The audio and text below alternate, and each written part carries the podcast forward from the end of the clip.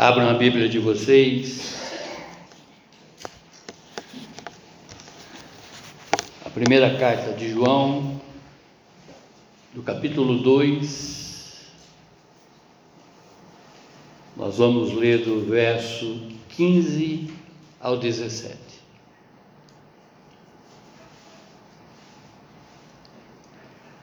Primeira João,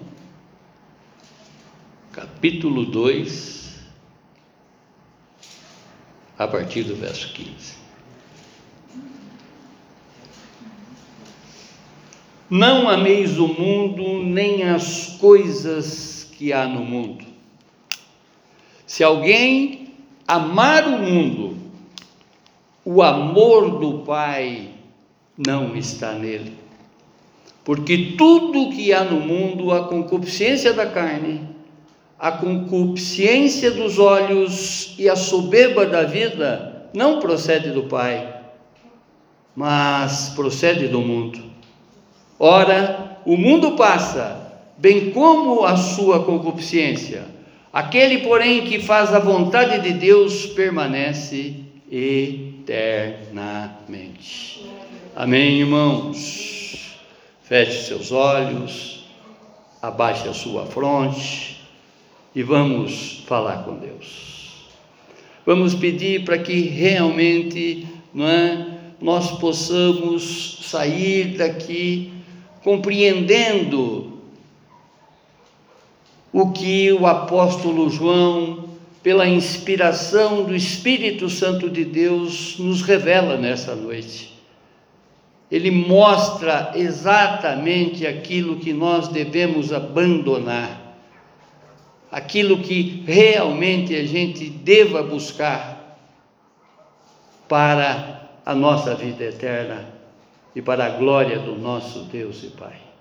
Glorioso Deus, conforme a Ti já foi orado, Senhor, conforme já foi solicitado de Ti, Pai.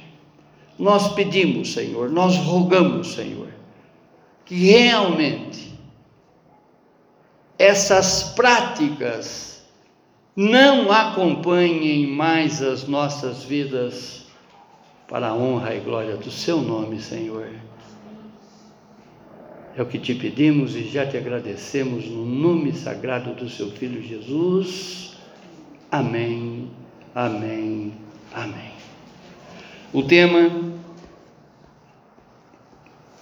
vontades que nos distanciam de Deus. O porquê que nós estamos trazendo essa palavra mais uma vez? Conforme aquilo que nós sempre enfatizamos aqui, que o evangelho ele é repetitivo. Se não fosse assim, não é? A Bíblia não demonstraria três exemplos de apóstolos, de pessoas que seguiram a Jesus e narram as histórias, os ensinamentos do Senhor Jesus na ótica de cada um, mas de uma maneira repetida, para que realmente essas boas notícias, esse evangelho chegue até nós e faça em nós transformação, para a honra e glória do nosso Deus e Pai. Percebe, irmãos, que o primeiro verso diz: Não ameis o mundo, não ameis o mundo, nem as coisas que há no mundo. É Jesus, é Jesus falando. Jesus ensinou a João, Jesus ensinou a esses apóstolos o que realmente nós devemos focar nessa vida porque ele veio para nos apresentar o reino dos céus, ele veio para nos apresentar aquilo que futuramente nós seremos, ou onde estaremos. Amém, irmãos? Ainda que estamos nesse mundo, mas é muito importante a gente observar esse ensinamento do Senhor Jesus, que nós não devemos amar esse mundo e nem as coisas que ele tem. Irmãos, diz a palavra que sinais acompanharão aqueles que creem. Não é? Nós estamos vendo coisas acontecerem nos nossos dias que se formos analisar em toda a história, não houve um acontecimento, ou se houve um acontecimento igual ao que nós estamos vivendo, nós sabemos que no Egito o Senhor mandou a praga para Faraó, as dez pragas para Faraó, com o objetivo de amolecer o coração daquela pessoa, em tempo que ele endureceu, mas ele queria amolecer o coração daquele povo, para que aquele povo compreendesse que nós não devemos olhar somente para as coisas da terra, e sim olhar para as coisas do alto já nessa vida, irmãos. Já nessa vida.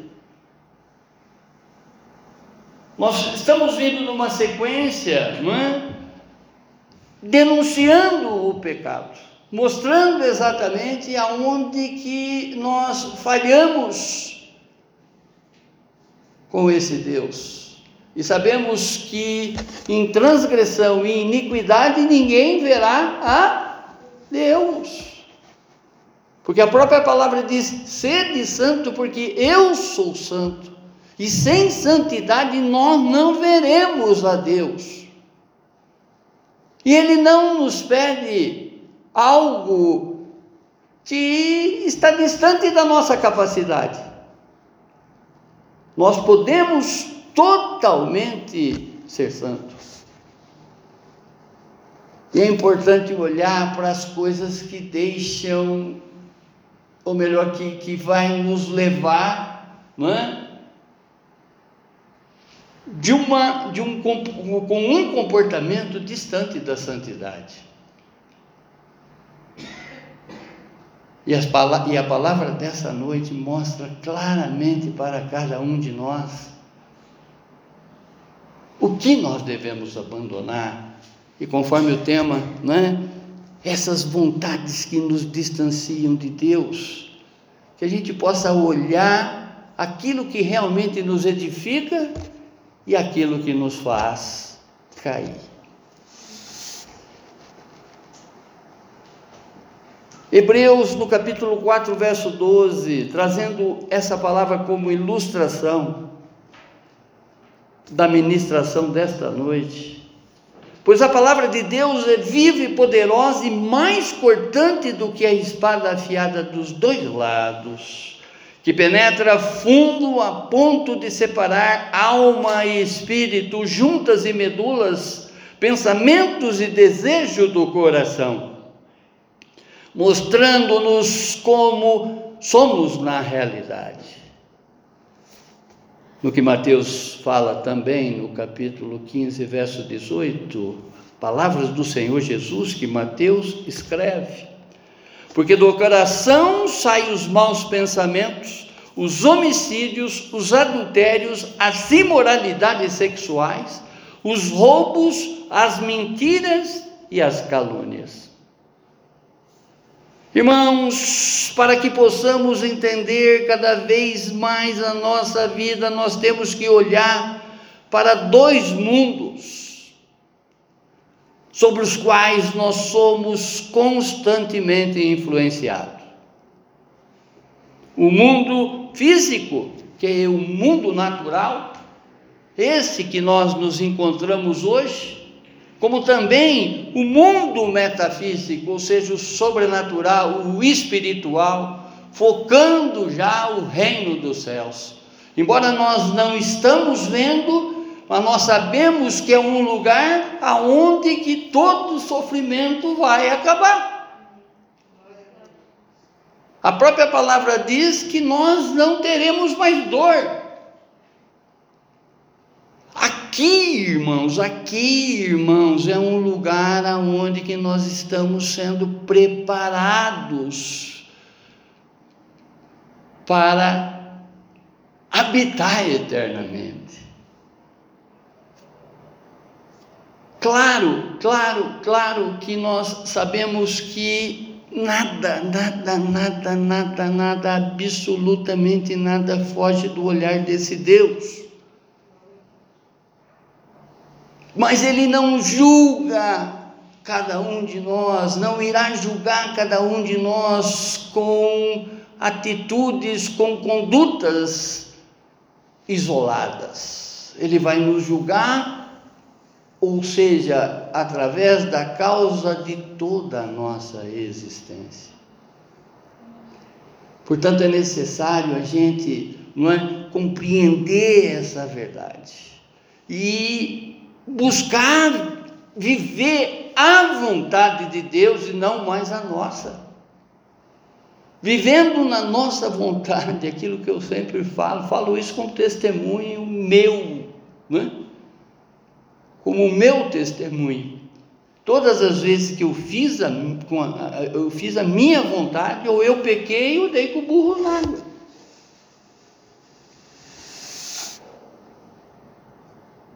Oh glorioso Deus!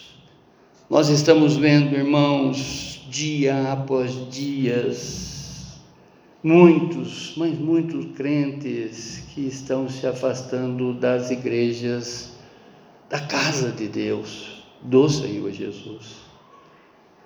Nós estamos vendo esse esfriamento por parte de muitas pessoas. As pessoas, não é? tendo como ídolo delas ela mesma, na satisfação das vontades delas mesmas, ou outras coisas, coisas que o tempo vai consumir, que vai enferrujar e vai quebrar e vai acabar. É importante nós olharmos, observando o olhar do Senhor Jesus, aonde ele diz em Apocalipse, no capítulo 3, verso 15 e 16: Eu sei o que vocês têm feito. Olha isso. Nada foge aos olhos do nosso Deus. Sei que não são nem frio nem quentes. Como gostaria que vocês fossem uma coisa ou outra, mas por não serem apenas, ou melhor, mas por serem apenas mornos, nem frios nem quentes, vou logo vomitá-los da minha boca. Oh glorioso Deus! Eu sempre menciono aqui que não podemos nos afastar da casa de Deus pela minha vida de trevas passadas, irmãos, eu não posso sair da casa de Deus, não sei você, mas eu não posso sair da casa de Deus, eu não posso sair da presença de Deus. A cada sermão né, que nós recebemos aqui, que não deixa de ser um discurso bíblico que nós estamos aqui pronunciando, nós estamos recebendo o pão, esse alimento que é necessário para atravessar cada semana, a cada semana. A cada semana. O Senhor nos manda exatamente esse maná para nos alimentar espiritualmente, é? essa palavra, para que realmente a gente seja como uma vaca. Fique ruminando essa palavra, não é? digerindo essa palavra a semana toda. Vocês já viram uma vaca? Quando, o que, que ela faz com o capim? Fica ruminando, ruminando, né? Dá-se a impressão que ela extrai daquela, daquele alimento todas as proteínas, todas as substâncias necessárias contidas ali para que realmente ela se fortaleça mais e mais e mais. Assim é a palavra de Deus, irmãos. Assim é a palavra de Deus. Nós devemos, não é, ficar ruminando ruminando, extrair dessa palavra tudo aquilo que realmente faz com que a gente se torne cada vez mais fortes e aptos para viver a vida eterna com o nosso Deus e Pai. Muitos, muitos, muitos acham que Jesus, eles já conhecem Jesus, eles já estão em Jesus e não precisam ir mais na igreja. Lê do engano, irmãos, lê do engano. Na casa de Deus nós temos essa atmosfera de céu. Na casa de Deus nós estamos em pleno contato com aquele que veio para nos trazer vida e vida em abundância. Nós, na condição de crentes, na condição de discípulos do Senhor Jesus, nós temos que amar as pessoas, cuidar das pessoas, ensinar as pessoas, discipular as pessoas, assim como Jesus fazia. Aqui, irmãos, na igreja, nós temos que cuidar uns dos outros. Porque a própria palavra diz que nós temos que admoestar as pessoas que estão se afastando da casa de Deus. Porque os dias estão chegando, ele já está vindo. E se a palavra diz aqui que eu não devo amar o mundo nem as coisas que existem nesse mundo, eu tenho que buscar cada vez mais me interessar, claro, e compreender a palavra de Deus, o que ela verdadeiramente significa para a minha vida. O que eu tenho que deixar para viver essa verdade que a palavra nos traz. E ela mesmo diz, né? A própria palavra diz, através do Senhor Jesus, conhecereis a verdade, a verdade os libertará. Quantas, quantas são as pessoas iludidas nesse mundo? Quantas, quantas, quantas que a gente conhece que estão aí com uma ilusão, né? Quantas, quantas que nós conhecemos que são escravas de prazeres? Quantas, quantas que abandonam a Deus pelos seus próprios desejos. Colocam Deus de lado. A pessoa que teve, que nós poderíamos dizer, que passou por esse mundo e teve todas as coisas desse mundo, ela possuiu a maior riqueza desse mundo. Se fosse falar em guerra, é? juntando Estados Unidos e Rússia, não teria o poder bélico que Salomão tinha na mão. Se fosse falar em divisas, em dinheiro, em ouro e prata, ninguém tinha, ninguém teve, nem terá o que Salomão teve na mão. E da boca dele sai essa palavra: vaidades de vaidades. Tudo é vaidade. o contexto dessa palavra, o que João está passando para aquela igreja e para nós nessa noite, é? Eram as heresias, eram os ensinos distorcidos sobre Jesus, não diferente dos nossos dias, que estavam entrando na igreja. Se você for analisar a Bíblia, ela mostra exatamente esses ensinos contrários que as igrejas vão adotando com o passar dos anos. A palavra do homem, ela vai, vai tomando uma proporção que, de certa maneira, acaba anulando o que é a verdadeira verdade, aquilo que Jesus nos ensinou e nos ensina. Nesse século, é? nesse momento, o apóstolo João ele está escrevendo essa epístola que porque, ou melhor, porque estava entrando dentro da igreja uma seita gnóstica. Gnóstica, ou seja, o gnosticismo é uma palavra grega que é gnós, que significa conhecimento.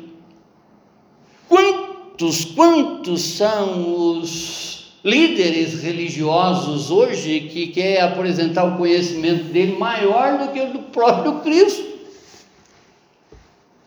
Através de visões, através de interpretação, de, de, de revelação que vem do próprio ego dele, mas não da palavra de Deus, e acaba confundindo a cabeça do povo.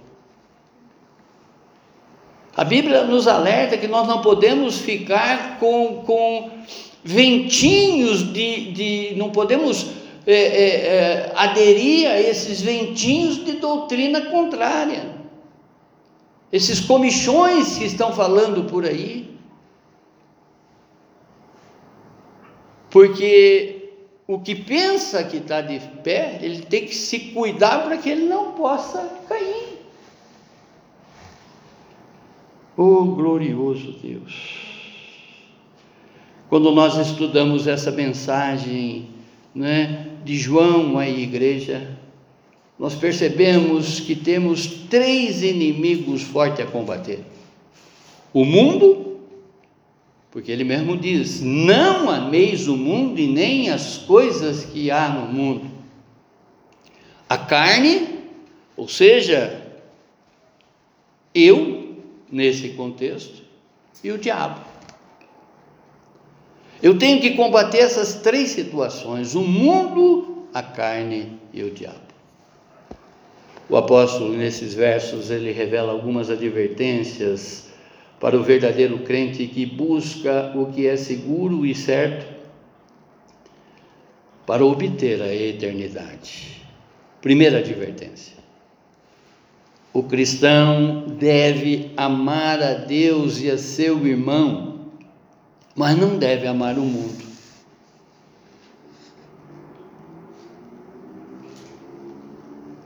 Se a gente for analisar assim friamente, né? ontem ainda eu falava isso na INC, olha a maneira que a gente foi conduzido e que muitos estão sendo conduzidos até aqui com uma venda nos olhos, olhando somente para essa vitrine, para esse mundo, e não olhando para aquilo que realmente nos edifica, que é para o alto. Nós devemos olhar para as coisas que nós não estamos vendo. Por isso é que eu sempre falo aqui e enfatizo que nós estamos recebendo essa influência desses dois mundos. E recebendo essa influência de dois mundos, nós somos, nós, nós sabemos no nosso interior, na nossa consciência e na revelação do Espírito, quando nós estamos pisando nesse mundo que nós não devemos amar e quando nós estamos pisando no reino celestial que nós devemos buscar. Através do que? Da nossa vontade, da nossa escolha. Não ameis o mundo, que isso fique bem claro, irmãos, nem as coisas que há no mundo. Se alguém amar o mundo, o amor do Pai não está nele.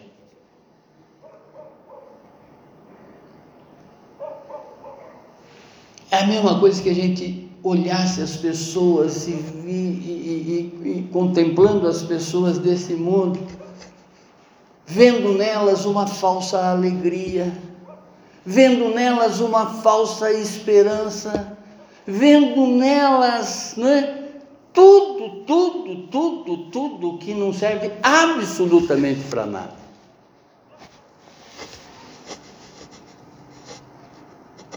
Eu sempre faço a ponderação com relação àquela festa de final de ano que a Globo sempre passa, né? Aonde que todo mundo faz aquelas felicitações do novo ano.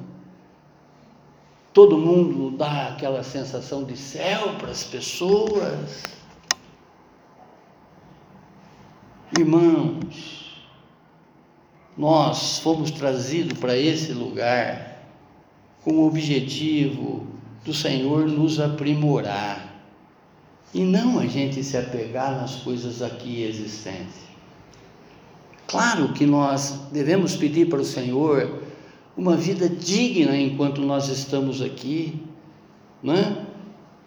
Pedir exatamente conforme o próprio o cara, podemos dizer assim, Salomão, que teve todas as coisas, num determinado momento ele faz uma petição, ele faz um cântico para o nosso Deus e Pai que ele não quer nada mais do que ter uma vida digna. Ele quer ter exatamente condições para poder né, passar esses dias, nada mais. Porque tendo mais, ele pode esquecer de Deus. Basta uma pessoa entrar dentro da igreja, pegar uma bênção que ela sai correndo, acha que não precisa mais de frequentar nem a casa do Senhor.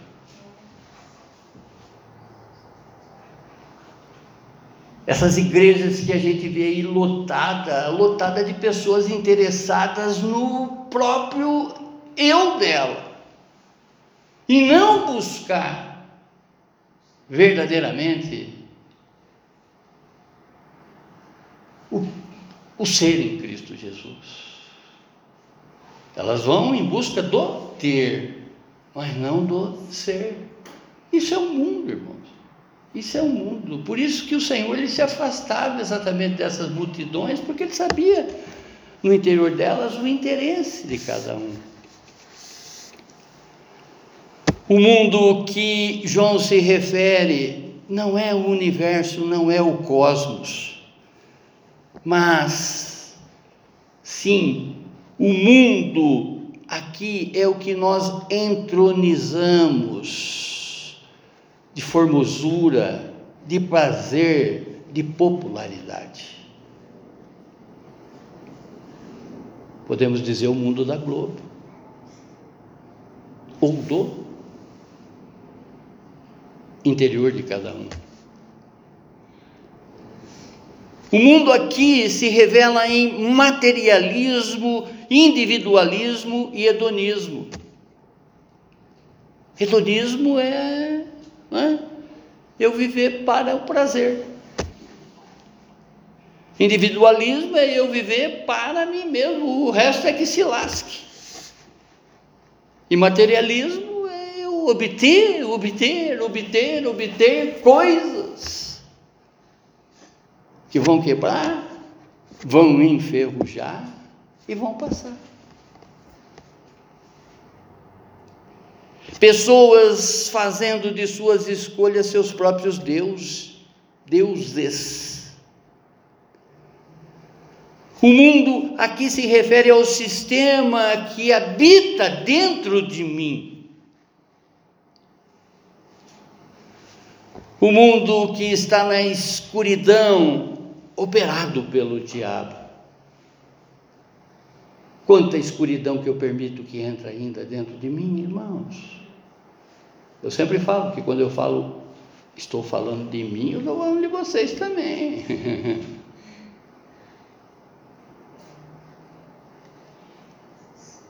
o mundo que está em nosso interior. O mundo que na maior parte das vezes eu idolatro. Gente, coisas, O mundo que vira as costas para Deus através das escolhas. Irmãos, Deus ama toda a raça humana. Se não fosse assim, não, é, não, não haveria isto aqui. Deus amou o mundo de tal maneira que deu seu Filho unigênito para que todo aquele que nele crê não pereça, mas tenha a vida eterna. Quando Cristo veio, ele já sabia disso aqui, da cruz que esperava ele. E Deus amou o mundo de tal maneira que não colocou essa cruz em nós, colocou sobre os ombros do seu próprio filho.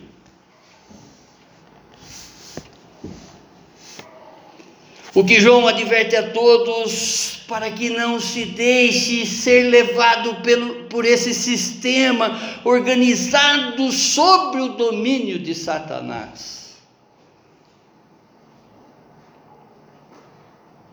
Vocês já viram uma corrida de cachorro ou de coelho? O coelho é colocado na frente dele uma cenoura que sai correndo e ele sai correndo atrás. E de cachorro é um coelho que eles colocam na frente do cachorro e o cachorro sai correndo atrás. Satanás, ele mostra para nós os prazeres desse mundo.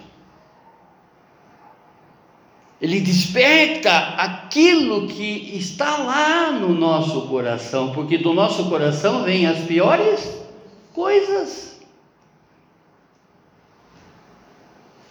Ninguém pode servir a dois senhores, porque ou há de aborrecer-se de um e amar o outro,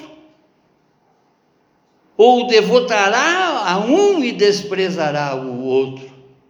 Não podeis servir a Deus e as riquezas. O mundo é pecaminoso e completamente oposto do nosso Deus e Pai. Falsos valores, falsas maneiras de viver, falsos deuses que eu tenho adotado.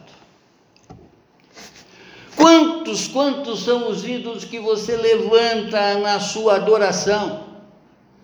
Eu já falei para a igreja e uma das palavras que já saiu do meu vocabulário há muito, mas há muitos anos, irmãos, é a palavra adorar, que cada vez mais é colocada como se fosse né, é, é, é, é uma banalidade.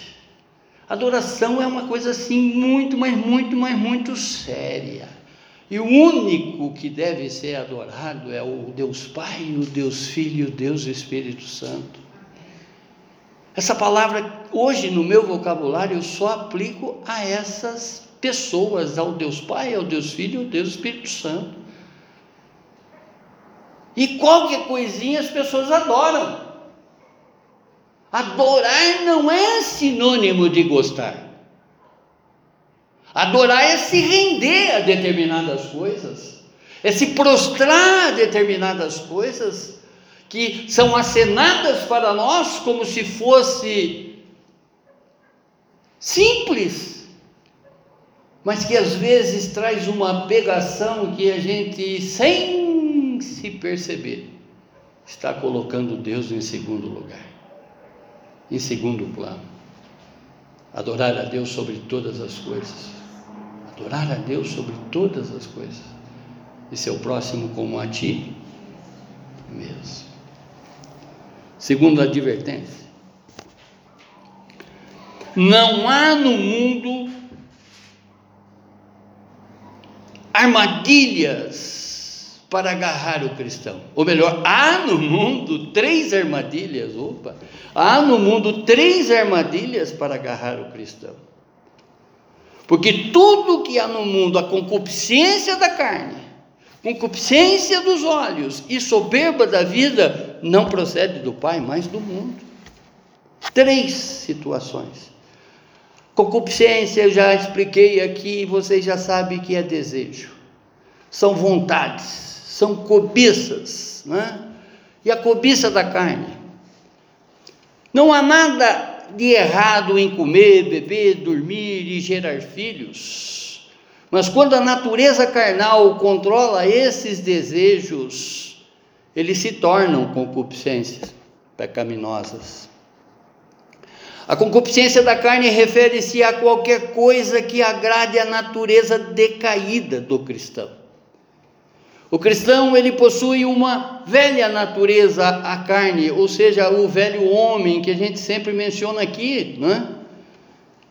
Como também uma nova natureza, o espírito, ou seja, o homem espiritual, o Kainos, esse novo que nunca existiu e que agora, através de Cristo Jesus, da aceitação de Cristo Jesus, como sendo Ele o, o, o, o, nosso libertador e o nosso salvador, esse homem espiritual, das duas naturezas que travam batalhas incessantes dentro de nós, irmãos, é o que Paulo vai falar em Gálatas no capítulo 5, 29 e 23, e agora faça, faça exatamente uma, um, um checklist, examine aí você mesmo na, na sua consciência o que Paulo faz. Onde que ele diz: Ora, as obras da carne são conhecidas e são prostituição, impureza, lascívia, idolatria, feitiçarias, inimizades, porfias, em outras palavras, né, confronto, teimosia, ciúme, ira, discórdia, dissensões, facções. Em outras palavras, oposição, rivalidade, invejas, bebedices, glutonarias e coisas semelhantes a estas, a respeito das quais eu vos declaro como já outrora vos preveni, que não herdarão o reino de Deus os que coisas assim praticam.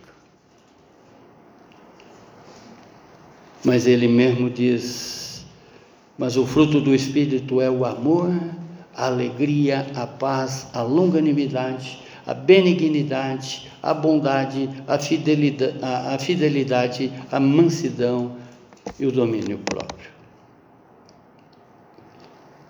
Concupiscência dos olhos. Os olhos são a porta de entrada no mundo da carne. Eu já expliquei aqui para vocês e realmente é só vocês pararem para analisar. Quando a gente põe um olhar em algo que a nossa consciência declara que nós não devemos olhar com mais profundidade, basta só virar o, o, o olho e seguir adiante. Não ficar cobrindo pelo retrovisor, ou numa visão teimosa, numa visão mais investigativa, numa visão mais de cobiça daquilo que você colocou os olhos. Deus, Ele sabe de todas as coisas, irmãos. Ele sabe quando é o acidente e quando é a intenção.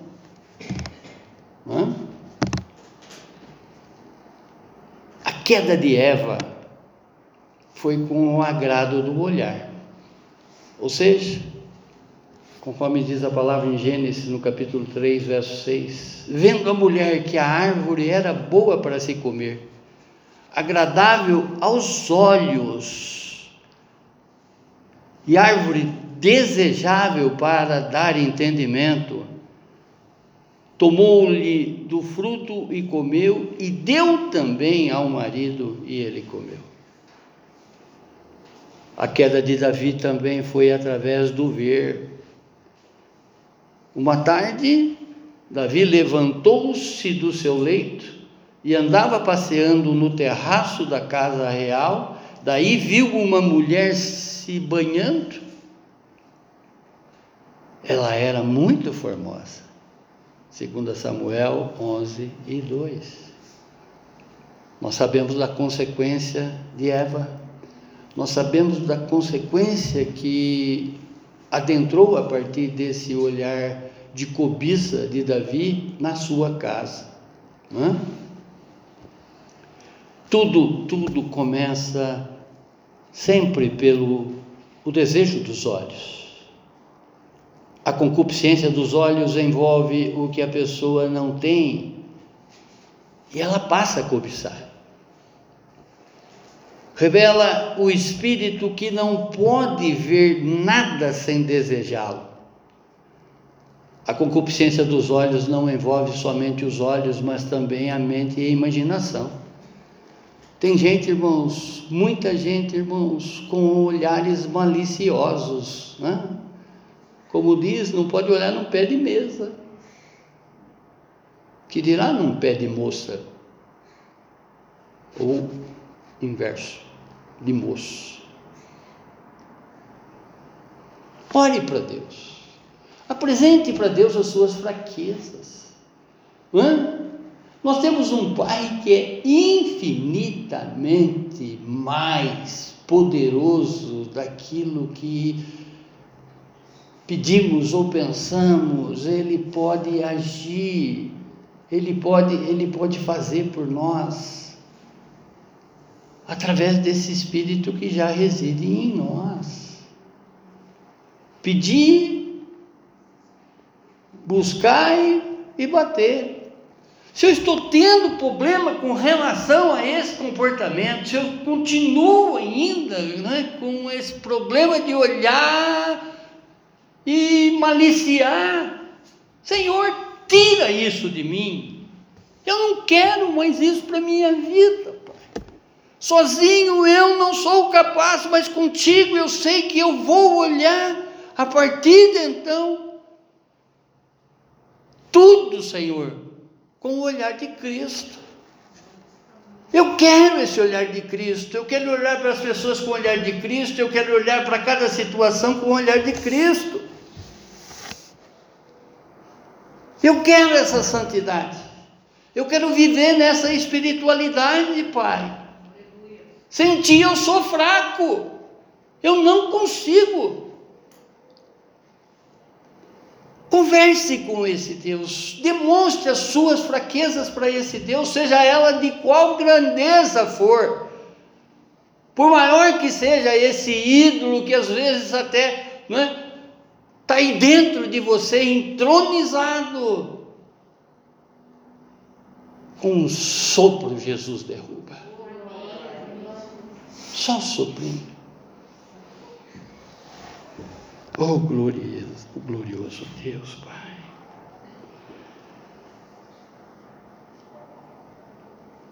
Eu, porém, vos digo: qualquer que olhar para uma mulher com intenção impura no coração, já adulterou com ela.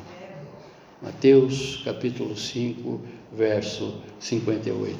O inverso também é verdadeiro. Qualquer mulher que olhar para um outro homem, né?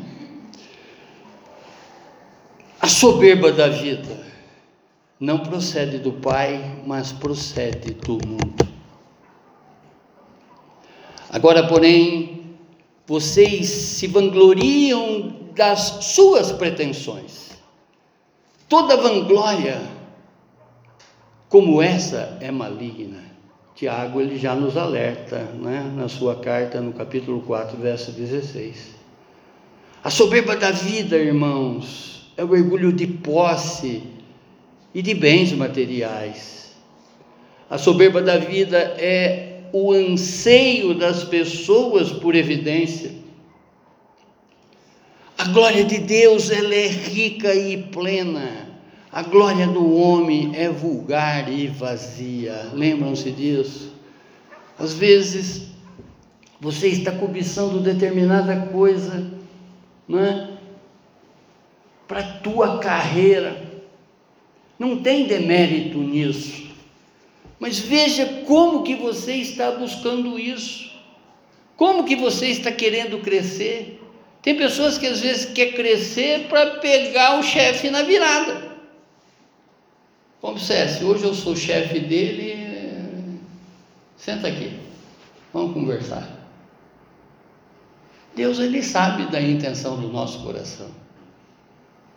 Eu quero dizer, pessoas que estão abaixo, que querem subir, suplantar, ser maior que o chefe para se vingar.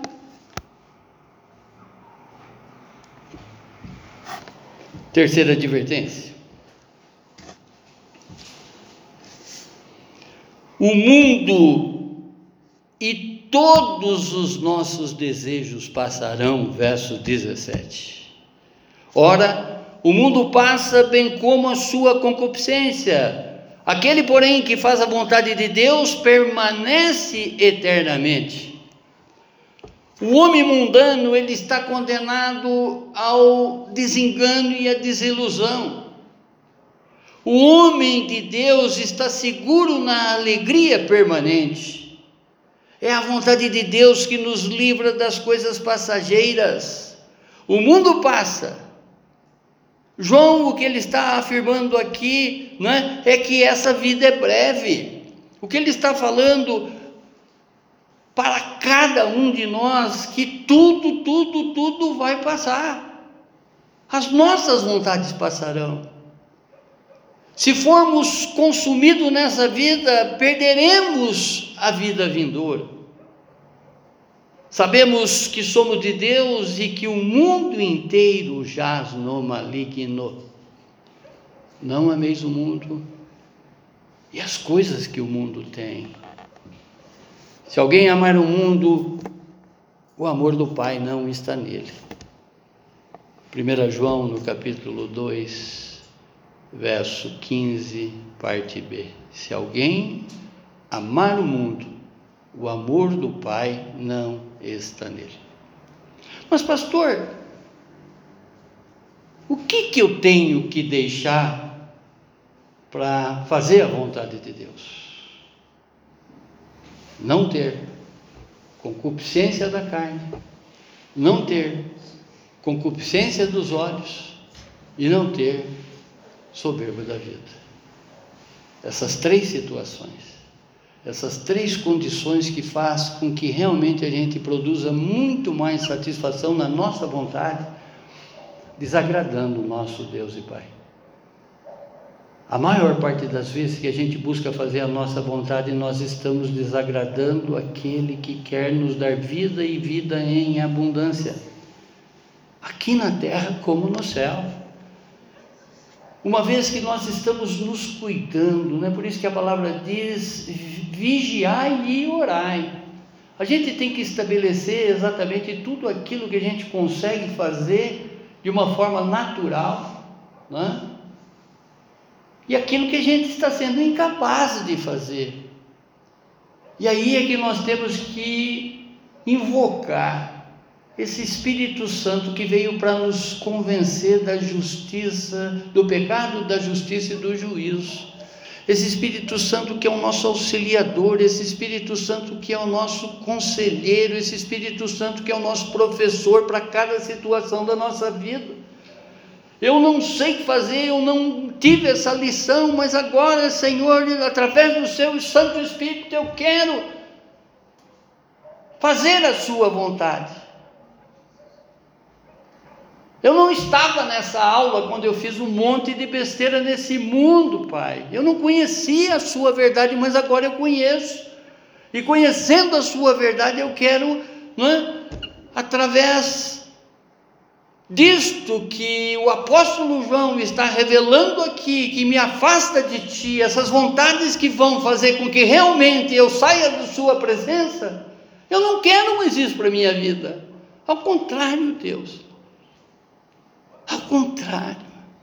E Ele sabe, Ele sabe a maneira que você chega até a Ele. Ele conhece você por inteiro. Ele sabe, esse Deus nos sonda, conforme foi o hino que nós é? vimos aqui através do Salmo 139. Esse Deus está no nosso deitar está no nosso levantar, está no nosso caminhar. Esse Deus de todas as horas, esse Deus conosco, Ele sabe das nossas limitações, Ele sabe da nossa vontade, Ele conhece tudo de nós. E por conhecer tudo de nós, tudo de nós, Ele sabe exatamente essa fraqueza. E a maneira que você está chegando diante dele e solicitando esse socorro pedindo, pedindo, rogando por essa prática que você não quer mais para a sua vida. Ele sabe da sua limitação, mas Ele é um Deus potente, Ele é um Deus que faz infinitamente mais além de tudo aquilo que você pede para Ele, através desse poder que está dentro de você e vai começar a agir para a honra e glória dele. Ele sabe, ele sabe de todas as coisas, ele sabe de todas as coisas. Por isso, irmãos, por isso, irmãos, sabendo que nós temos um Deus que nós não podemos nunca confundi-lo. Nós não temos essa capacidade. Nós temos que chegar diante dele sempre, mas sempre, sempre, na nossa consciência, porque ele nos conhece. Em espírito, em verdade, sendo santo na presença dele implorando esse favor. Pai, eu não consigo, eu não consigo, eu estou fazendo isso novamente, Senhor. A vizinha me dá brecha, eu fico metendo pau nela, Pai. Eu não consigo segurar minha língua dentro da boca, Pai. Eu não consigo, Senhor, olhar para as pessoas sem ter malícia, Senhor. Tira isso de mim, Pai, tira isso de mim. Deus Santo. Eu quero olhar como Jesus. Eu quero falar como Jesus, falar das pessoas como Jesus falava. E não como Satanás quer que eu fale, distorcendo a imagem das pessoas, colocando lenha em fogueiras, fazendo com que realmente essas discórdias continuem, ao invés de sair dessa situação, orar, né? chamar o Senhor para uma conversa, para que o Senhor me traga exatamente o discernimento necessário, o conhecimento necessário para que eu possa aplicar nessa discórdia. A honra e glória do seu nome. Do seu nome, Senhor. Tiago, no capítulo 4, verso 4. Outro verso para vocês decorarem. 4, 4, Tiago. Infiéis, não compreendeis que a amizade do mundo é inimiga de Deus? Aquele, pois, que quiser ser amigo do mundo, constitui-se inimigo de Deus. O Pai Celestial. Muito obrigado, Senhor. Muito obrigado, Senhor, por essa revelação. Essa revelação que esclarece que as nossas vontades nos afastam de Ti, Senhor. Quando nós estamos com essa concupiscência da carne, concupiscência dos olhos e soberba da vida, Senhor, nós estamos nos afastando de Ti, Senhor. Muito obrigado, Senhor. Muito obrigado.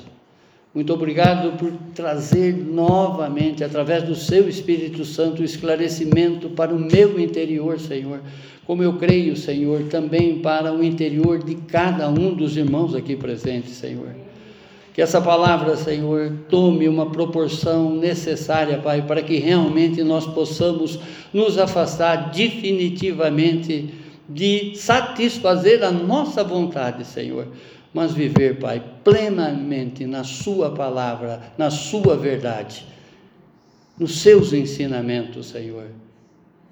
Sobretudo, Senhor, fazendo a Sua vontade, para a honra e glória do Seu nome, para testemunho da Sua igreja, no nome do Seu Filho Jesus. Amém, amém, amém. Glória a Deus, glória a Deus, glória a Deus.